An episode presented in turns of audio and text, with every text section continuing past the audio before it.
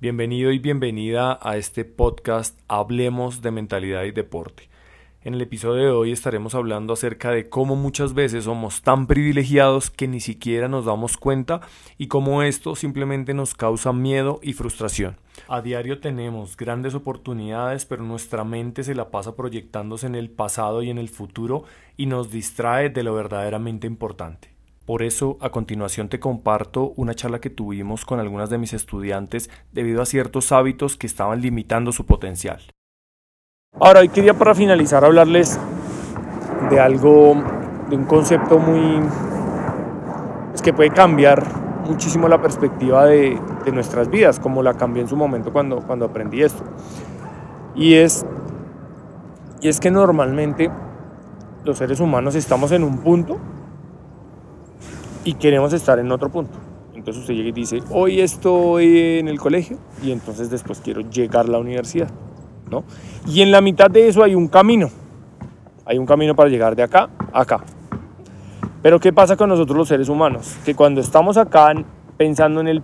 Estamos en el pasado o pensando en el pasado y queremos algo en el futuro, empieza a generarse una cosa que se llama la preocupación. Porque si usted quiere lograr esto, pero va pasando el tiempo y no lo logra, y no lo logra, y no lo logra, usted se va llenando de cierta congestión. Ejemplo, usted viene acá al entrenamiento y practica, practica, practica, pero si viene dentro de 8 días y juega al mismo nivel, y dentro de 15 días al mismo nivel, y dentro de un mes al mismo nivel, y después llega a la cancha y al partido y no mete un punto, no le salen las cosas, entonces se empieza a preocupar y dice, bueno, pero yo voy todos los días a entrenar o estoy invirtiendo tiempo y yo no mejoro y entonces probablemente por esa misma preocupación llegue tarde. Porque la que está preocupada tiene ahí como cierto, ¿será que sí va a entrenar hoy? Porque es que mire, yo hoy entreno y no pasa nada. Y usted entonces le empieza a dar pereza. Y ahí se empiezan a desencadenar un montón de cosas, como por ejemplo la frustración. Entonces, una persona la manifiesta con pereza, le da pereza ir al entrenamiento. Otra persona la manifiesta con rabia. No, y entonces sí le da mal genio, ¿por qué no me salen las cosas? Si es que yo, si es que pero eso pasa porque todo el tiempo estamos acá proyectando algo, ¿sí? Que pase después. Y si no pasa, entonces ahí aparece la frustración. Entonces, a lo que voy y cómo tratar de hackear ese sistema, porque ese sistema lo único que hace es distraernos. Por ejemplo, la pereza que hace, aplazar. Sabes que tienes que venir a tal hora porque el entrenamiento, y por eso les decía que es importante ponernos estrictos con el tiempo, sabes que el entrenamiento es de tal hora a tal hora, pues la pereza dice un ratico más tarde, un poquito. Ese es el típico aplazar de la alarma, ¿no? Y entonces un poquito más tarde, un poquito más tarde. Y hay personas pues que ya se lo toman a pecho y es nunca. Nunca es que se quedan en la cama y ya es la expresión más grande de la pereza. Entonces, esto también pasa por lo siguiente. Pocas veces nos damos cuenta de quiénes éramos y quiénes somos ahora. O sea, vamos a invertir el modelo. Normalmente pensamos que estamos acá y queremos llegar de un punto A a un punto B. Ahora la pregunta es, ¿qué tal si usted ya fuera o se sintiera como usted quería? Si me empiezo a sentir como yo quería, entonces empiezo a mirar para atrás. Lo contrario. Y empiezo a decir, ok, ¿quién era yo acá? Entonces probablemente aquí, si seguimos hablando de la puntualidad, entonces yo era una persona que pues tenía el doble pereza. Yo llegaba muy tarde o simplemente ni siquiera me da la oportunidad de ir al entrenamiento. No estaba ni siquiera inscrita, o sea, estaba en el polo opuesto. Pero ¿quién soy ahora? Uy, ok, ahora mire, yo hago tal cosa y yo aprendí a jugar y entonces yo hago esto que antes no hacía. Y entonces, esto muchachos de lo que les estoy hablando es del concepto de gratitud. Cuando yo estoy acá y me paro en el momento presente y miro hacia atrás, tengo dos opciones. Una es mirar todo lo malo que me pudo haber pasado eso simplemente lo único que va a hacer es que me distraiga el presente y me preocupe inclusive porque en el futuro se repita lo que me pasó antes. No, que antes no me salían las cosas y jugué mal. Y entonces estoy acá preocupada pensando que después voy a jugar mal otra vez, que eso se va a repetir. Pero cuando empiezo a experimentar gratitud, llego y digo, uy, pongo la vida en perspectiva y digo, uy, antes me faltaba un montón de cosas. Antes no tenía habilidades, antes me costaba mucho. Antes me sentía más frustrada, antes mientras no me tenía en cuenta. Antes mi familia creía que yo para eso no servía. Antes no tenía confianza en mí misma, ni siquiera un poquito. Antes el equipo no me aceptaba, no me pasaba la bola. Y entonces cuando empiezo a experimentar esa gratitud, empieza a desaparecer esa preocupación de, bueno, ¿qué pasará en el futuro? No estoy logrando lo que quiero, no voy para ninguna parte, porque pongo la vida en perspectiva. Y eso es lo que nos debería pasar también en nuestra vida por fuera del deporte. Y es que si ponemos nuestra vida en perspectiva, por ejemplo, nos daríamos cuenta que hay millones de personas que en este momento ni siquiera tienen agua potable para beber. Que hay millones de personas que sufren de desnutrición. Claro, como se volvió habitual donde estamos tener agua y tener que comer, entonces no nos damos cuenta. No nos damos cuenta. Y como no nos damos cuenta, pues al no darnos cuenta no nos sentimos agradecidos de nada. Creemos que eso es lo normal, pero eso no es lo normal. Vuelvo y le digo, hay millones de personas que no tienen estas dos cosas que son súper básicas. Entonces, chicas, cuando empezamos a sentir esta gratitud y a poner las cosas en perspectiva, empieza a desaparecer ese estrés por el futuro.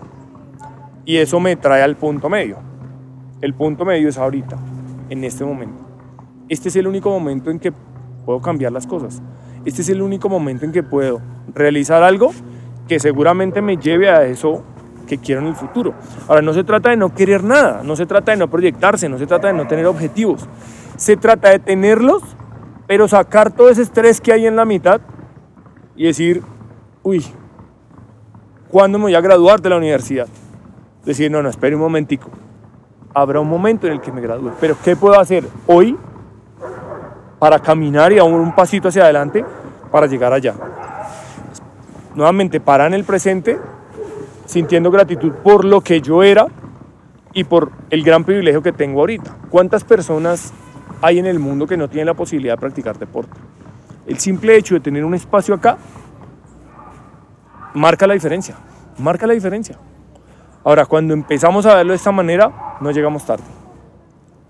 ¿Por qué no llegamos tarde? Porque nos sentimos agradecidas. Me siento agradecido, por ejemplo, yo de tener este privilegio de estar con ustedes, de poder tener este espacio, porque tranquilamente los dos años anteriores a yo volver acá, estábamos en pandemia y no lo teníamos. No lo teníamos. ¿Y cómo se sentía? ¿Será que el entrenamiento virtual allá físico en un metro por un metro en su casa es exactamente igual a estar acá en el parque moviéndose y al aire libre, interactuando con otras personas? Pero como perdemos esa perspectiva de algo que ya nos acabó de pasar y algo que todavía sigue afectando a la humanidad, hay lugares donde todavía entran a cuarentenas y hay cierres y todas estas cosas. Partidos que se cancelan, partidos que se cancelan por el COVID, porque hay gente que está infectada y tienen que irse a cuarentena y paran, no tienen jugadores suficientes para, para competir. Entonces, les hago esta invitación, muchachas, no solamente a a que lo conecten con esto de la puntualidad, sino que lo conecten con su vida en general y se pongan en perspectiva. Es muy, muy fácil caer en el lamentarse. De hecho, quiero terminar con una historia que me ocurrió el día de ayer.